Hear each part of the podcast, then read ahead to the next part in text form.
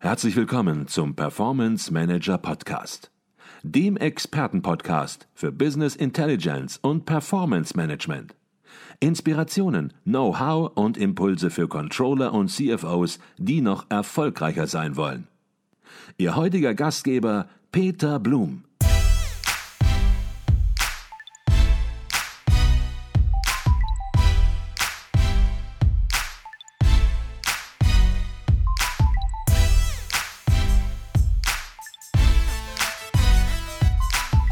Herzlich willkommen im Performance Manager Podcast. Mein Name ist Peter Blum. Ich bin hier auf der Controlling Inspiration Berlin und bei mir ist die digitale Geheimwaffe der Deutschen Bahn, wie ich in einem Interview mal gelesen habe.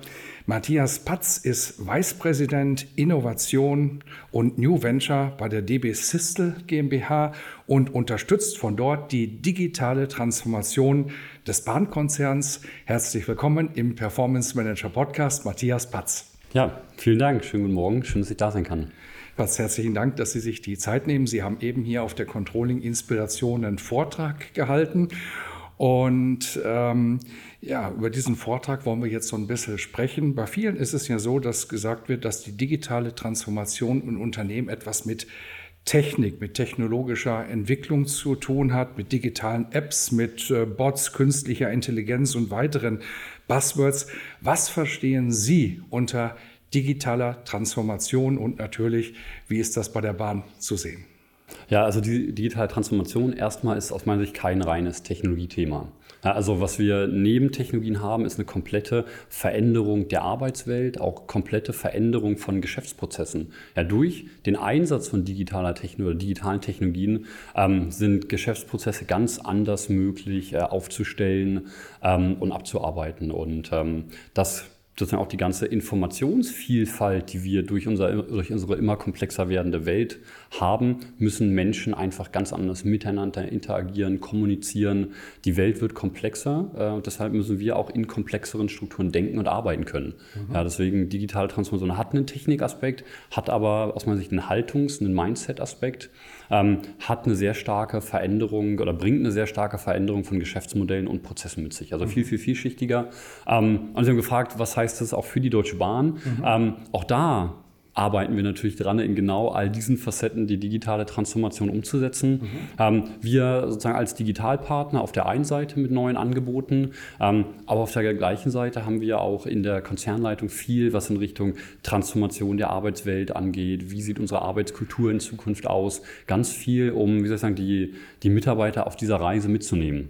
Mhm. Ein Thema in Ihrem Vortrag war sozusagen der Wandel IT der IT vom Kosten zum Erfolgsfaktor. Ein anderer Referent hier auf der Controlling Inspiration, der drückt so ähnlich aus, der sagt, turn IT into profit. Also darüber nachzudenken, nicht nur, was kann eine IT grundsätzlich tun, sondern was kann sie zum Erfolg, zum Geschäftsmodell beitragen und damit letzten Endes unterm Strich wirklich auch zum Profit beitragen. Wie würden Sie das sehen? Ja, also ich glaube total daran, dass, ähm, oder bin fest überzeugt, dass IT wird sich in jedem Geschäft, in, je, ja, in jedem Geschäftsmodell wiederfinden. Das heißt, wir kommen um das Thema IT nicht herum und ähm, aus meiner Sicht ist, äh, ist die Zeit vorbei, dass IT halt nur wie gesagt, ein Schattendasein geführt hat. Ähm, ich habe es im Vortrag erwähnt an verschiedenen Beispielen, dass wir unter anderem ähm, virtuelle Realitäten für Trainingsszenarien einsetzen, wo es dann nicht um die Technologie geht, sondern da reduzieren wir ähm, Prozesskosten, ja, Trainingskosten. Ähm, wir müssen unsere, äh, unsere Züge nicht aus dem Betrieb nehmen, weil wir virtuelle Trainingszentren mhm. aufgebaut haben für unsere Zugbegleiter. Ähm, auf der anderen Seite versuchen wir ähm, über Predictive Maintenance rauszukriegen, wann gehen Anlagen bei uns, wann werden Anlagen kaputt gehen, welche Indikationen über Audiosignale bekommen wir, damit halt Fahrtreppen zum Beispiel nicht stehen bleiben müssen. Mhm. Und da ist nicht die IT im Vordergrund, sondern da ist die, die Qualität unserer Reisenden, also das, das Reiseerlebnis im Vordergrund. Ähm, und dadurch spart IT dann de facto natürlich auch mal Geld ein. Ja. Mhm. Jetzt reden wir die ganze Zeit schon über Ihren Vortrag und sollten vielleicht mal nennen, wie er hieß, wie der Titel des Vortrags hieß. Tanzen mit dem Elefanten. Wie viel digitale Transformation verträgt ein Unternehmen? Ähm, das ist eine hochinteressante Frage. Wie viel digitale Transformation verträgt ein Unternehmen? Wie viel digitale Transformation verträgt die Deutsche Bahn? Ja, Ähm, ich hatte die Frage kam gerade auch nochmal so explizit. Ich habe gesagt, mittlerweile verträgt die Deutsche Bahn sehr viel digitale Transformation. Ähm, das ist aber ein Prozess über, ich sag mal, die letzten drei, vier, fünf Jahre gewesen. Wir haben eine CDO-Funktion ausgeprägt. Ähm, wir machen sehr viel, was ich gerade schon sagte, in Richtung, ähm, wie muss sich die Arbeitswelt verändern, was für neue Arbeitsmethodiken finden in unser Geschehen auch Einzug, auf welche neuen Arbeitstechniken, ob Videotelefonie, ob Chats und all sowas äh, mhm. benutze ich und das muss man, äh, das müssen Menschen auch erst lernen und müssen sozusagen auch bestehende Denkweisen verlernen. Also mittlerweile vertragen wir ganz viel. Ähm, warum habe ich gesagt, tanzen mit Elefanten? Ähm, wenn ich mit einem Elefanten tanze, möchte ich nicht, dass ein Elefant mir auf die Füße tritt. Das heißt, ich muss da sehr vorsichtig sein mhm. ähm, und äh, den, den, den, sozusagen den Elefanten oder größere Unternehmen zu dieser digitalen Transformation auch bringen. Mhm. Ja, und da kann ich nicht reinrennen, sondern ähm, ich muss es sozusagen mit Gefühl angehen. Ja. Mhm. Okay, mit Gefühl heißt einfach auch mit Gefühl einen Elefanten überhaupt in Bewegung zu setzen, nicht nur auf die Füße getreten zu werden, sondern überhaupt ja Bewegung reinzubekommen in so ein großes Gebilde. Und die Deutsche Bahn, na klar, ist natürlich ein riesiges Gebilde. Da kann man nicht mal eine App installieren und sagen, alles ist gelöst, sondern man muss hier Technik installieren, man muss Menschen mitnehmen. Also ein vielschichtiges Thema. Verstehe ich das richtig? Richtig. Und vor allem müssen, muss diese Vielschichtigkeit idealerweise in einem Einklang funktionieren. Ja? Also es bringt halt nichts, wenn ich einen Elefanten nur an einer Stelle in Schwingung versetze, ähm, sondern wir müssen es ja schaffen, unsere gesamten, also A, die verschiedenen Tochterunternehmen der Deutschen Bahn, aber auch die gesamte äh, breite Mitarbeiterschaft halt mitzunehmen. Mhm. Stichwort Mitarbeiterschaft. Die äh, DB Systel ist ja Digitalisierungspartner der Deutschen Bahn. Und ich weiß, dass Sie sich ja auch mit Themen wie New Work, ähm, agile Prozesse, eigenverantwortliches Arbeiten entsprechend auseinandersetzen. Vielleicht können Sie ein bisschen dazu noch etwas sagen. Wie sehen Sie den Wandel der traditionellen Arbeits- und Organisationsstrukturen entsprechend ja, bei der Bahn oder wie unterstützen Sie den aus der DB Systel heraus? Ja, also ähm, sozusagen im ersten Schritt transformieren wir natürlich die DB Systel und das bedeutet ein Unternehmen von knapp 4000 Mitarbeitern ähm, wollen wir von einer ja, hierarchischen Organisationsstruktur überführen in eine netzwerkartige und selbstorganisierte Unternehmensstruktur. Mhm. Das bedeutet, ähm, dass wir auch die klassische Führungsfunktion, wie wir die haben, ähm, abschaffen werden oder sozusagen auch transformieren und die Führungsverantwortung ähm, in andere Rollen überführen werden. wir sprechen dabei von Demokratisierung von Führung und die sieht so aus, dass wir alle Führungsaufgaben, die es gibt, auf drei Rollen aus, der, ja, aus dem agilen Kontext überführen. Das ist einmal der Product Owner. Das ist die Person, die die wirtschaftliche Verantwortung über ein Thema hat, die in Stakeholder-Dialoge geht. Ähm, dann haben wir den Agility Master. Das ist die Person, mhm. die so als Teamentwickler auftritt, um aus dem Team ein High-Performing-Team auch zu machen, mhm. aber auch halt an der Organisation mitarbeitet. Also wie ist die Interaktion zwischen mehreren Teams? Und als wichtigste Rolle Rolle das Umsetzungsteam selber. Also wir übergeben ganz viel Verantwortung im Sinne von Selbstführung ähm, an das Team, was auch entscheiden muss, wie erreichen Sie denn das Leistungsversprechen? Ja, also sozusagen, wir geben nicht mehr vor, wie etwas getan werden muss, sondern wir wollen sozusagen über das Was sprechen und das mhm. Team mit den Experten ist aus unserer Sicht ähm, am besten dazu in der Lage zu sagen, wie genau dieser Weg dann dahin aussehen muss. Mhm. Jetzt haben Sie gerade gesagt, Sie kommen ja aus einer hierarchischen Führungsstruktur und versuchen Führung oder auch Verantwortung ein bisschen zu demokratisieren. Ähm, wie nehmen Sie die Menschen mit? Also ich denke, Führungskräfte bei der Deutschen Bahn ähm, sind vielleicht auch traditionell noch etwas anderes gewohnt und ja, es geht jetzt den Schritt in eine andere Richtung. Ähm, Menschen müssen mitgenommen werden. Sie haben das angesprochen. Mit welchen Erfahrungen äh, sind Sie da konfrontiert gewesen, beziehungsweise welche Erfahrungen haben Sie gemacht? Also ich glaube, Kommunikation, eine authentische und zeitnahe Kommunikation ist sehr wichtig. Wir haben festgestellt, dass ähm, im Rahmen dieser Transformation sich sehr viel bei uns in der Organisation einfach verändert hat. Ja, wir haben viel mit ähm, sogenannten Hypothesen für unsere Organisation auch gearbeitet. Und deshalb ist wichtig, dass, dass man die Chance hat, an einem, an einem Ort, das war bei uns halt im Intranet, hatten wir eine Seite auch für die Transformation, mhm. wo immer sozusagen, da sagt man, der letzte Arbeitsstand dieser Designhypothesen für die Organisation oder ähm, die Rahmenbedingungen für Teambildung und all sowas veröffentlicht ist, wo jeder äh, das mit einsehen konnte. Mhm. Und ähm, das Mitnehmen der Menschen, Menschen, ähm, also auf, auf, auf, persönlicher Ebene war sehr, sehr wichtig. Wir haben ähm, sehr, sehr stark am Anfang auch der Transformation äh, nochmal an dem Wertekanon der DB Sustel gearbeitet und haben ein, ähm, ein Buch über das Menschenbild äh, des Systellanas mit rausgebracht. Das ist ein mhm. kleines, kleines Heftchen, so 10, 15 Seiten, ähm, was jeder auch bekommen hat, um äh, zu sehen, ähm, wie ist denn eigentlich das, wie wir in Zukunft agieren wollen, mhm. ähm, um sich damit stärker für die digitale Transformation oder für unsere Transformation zu begeistern. Mhm. Ähm, und es gab natürlich auch ähm, Rückstöße. Ja, also natürlich ähm, sind, ähm, sind wir an einigen Stellen nicht so schnell vorwärts gekommen oder ähm, wir mussten sehr lange und halten immer noch eine Ungewissheit einfach aus, weil noch nicht alle Rahmenbedingungen heute ähm, feststehen. Also wir haben noch mhm. ganz viele Themen, die müssen mit Betriebsrat, mit Interessenvertretungen noch äh, geklärt werden. Mhm. Ähm, und was da für uns auch wichtig war, ist, dass der, äh, der Betriebsrat sehr, ähm, sehr, sehr proaktiv mit uns in dieses Thema einfach reingegangen Deswegen führen wir da einen sehr offenen und guten Dialog. Mhm. Und das ist, glaube ich, alles notwendig. Man muss sozusagen aus der Unternehmensleitung sagen, man, man hat den Wille dieser Veränderung, mhm. aus der Interessensvertretung der Mitarbeiter, aber der Mitarbeiter auch selbst, das selber. Das sind so die drei Elemente, die ich für sehr, sehr wichtig halte, um die Mitarbeiter mitzunehmen. Okay, jetzt sind wir hier auf der Controlling Inspiration Berlin. Es ist eine Veranstaltung, eine Regionaltagung des Internationalen Controllervereins. Und na klar, hier sind ganz viele Finanzer, hier sind ganz viele Controller, vor denen Sie gerade gesprochen haben. Und auch das Controlling ist von Digitalisierung natürlich betroffen. Digitalisierung ist das Thema auf den Controller-Kongressen des ICV. Und welche Erfahrungen haben Sie aus der Sistel gemacht, wenn es um Digitalisierung des Controlling geht? Sind Sie da auch unterstützend tätig? Also wir, wir haben gesagt, jeder in der DB-System muss sich transformieren. Das schließt das Controlling natürlich mit ein. Mhm. Und ähm, was sozusagen da aus meiner Sicht total wichtig ist, dass wir, ähm, oder sozusagen was unsere Prinzipien beim Thema Controlling sind, dass wir ähm, dahin kommen, dass wir Controlling-Funktionen ähm, nur zentral so nötig, äh, wie es sozusagen eine Deutsche Bahn oder so erfordert, installieren, aber so viel wie möglich auch dezentralisieren. Ja, weil wenn ich in einem Netzwerk unterwegs bin, kann ich aus meiner Sicht ähm, die, die Kontrolle nicht, nicht von außen auf ein Netzwerk wirken lassen, sondern ich muss die Kontrolle irgendwie ins Netzwerk geben. Mhm.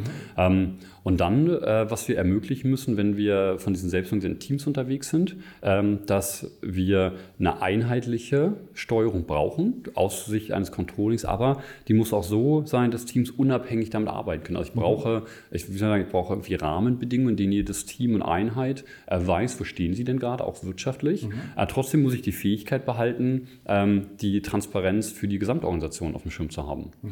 Ähm, und ähm, was für uns noch wichtig ist, dass wir ganz stark in ein digitales Berichtswesen natürlich übergehen mhm. ähm, und mit, ähm, mit Dashboards dort arbeiten, ne, wo wir sozusagen sehen, wo stehen unsere einzelnen Portfoliosegmente, mhm. wo stehen aber auch die Teams. Und da geht, dadurch kommen wir auch in einen viel, äh, Entschuldigung, in einen viel intensiveren Dialog zwischen einer Controlling-Funktion und den Teams, wenn wir sozusagen über, über Dashboards einfach sprechen können. Das ist eine ganz andere mhm. Ebene der Kommunikation. Mhm. Sprechen Sie über Dashboards und ich weiß natürlich, bei der Bahn sind auch Business Intelligence Werkzeuge, klassische Business Intelligence Werkzeuge im Einsatz, nicht nur eins, sondern natürlich auch mehrere für unterschiedliche Aufgaben. Und ich weiß, dass die DB Systel diese Werkzeuge natürlich auch unterstützt und die Einführung begleitet. Wo sehen Sie die Entwicklung dieser Business Intelligence Werkzeuge, wenn man sie klassisch sieht, in der Zukunft hin? Ähm, wie entwickeln sich die? Wie müssen die sich entwickeln, um das Controlling wirkungsvoll unterstützen zu können? Wie müssen sich die entwickeln? Auf der einen Seite, wie ich schon gesagt habe, müssen, sie müssen so benutzbar sein, ja, dass viele Teams ähm, darauf Zugriff haben.